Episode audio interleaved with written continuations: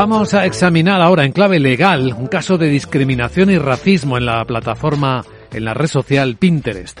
Lo vemos con nuestro abogado Arcadio García Montoro. Buenos días, abogado. Buenos días, Luis Vicente. ¿De qué hablamos?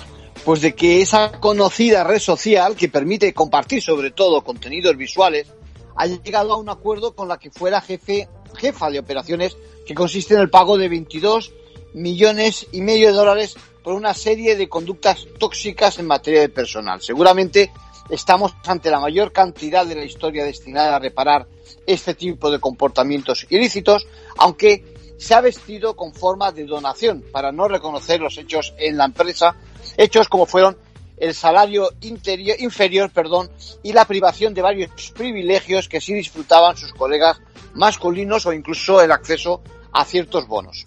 Hasta los accionistas han demandado a Pinterest, según veo.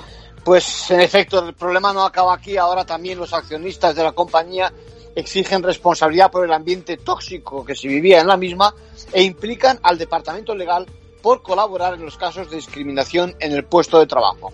La chispa que encendió el conflicto fueron los comentarios racistas del responsable financiero que dieron pie a la queja de la ejecutiva ante el CEO de la compañía, quien automáticamente la despidió durante una videoconferencia. En conclusión. Bueno, pues la importancia de este caso radica no, no, ya en la cuantía, a pesar de la cantidad, sino en el eco y en la publicidad que va a alcanzar de la que se van a beneficiar estos temas de discriminación tanto racial como por razón de género en la empresa. Gracias, abogado.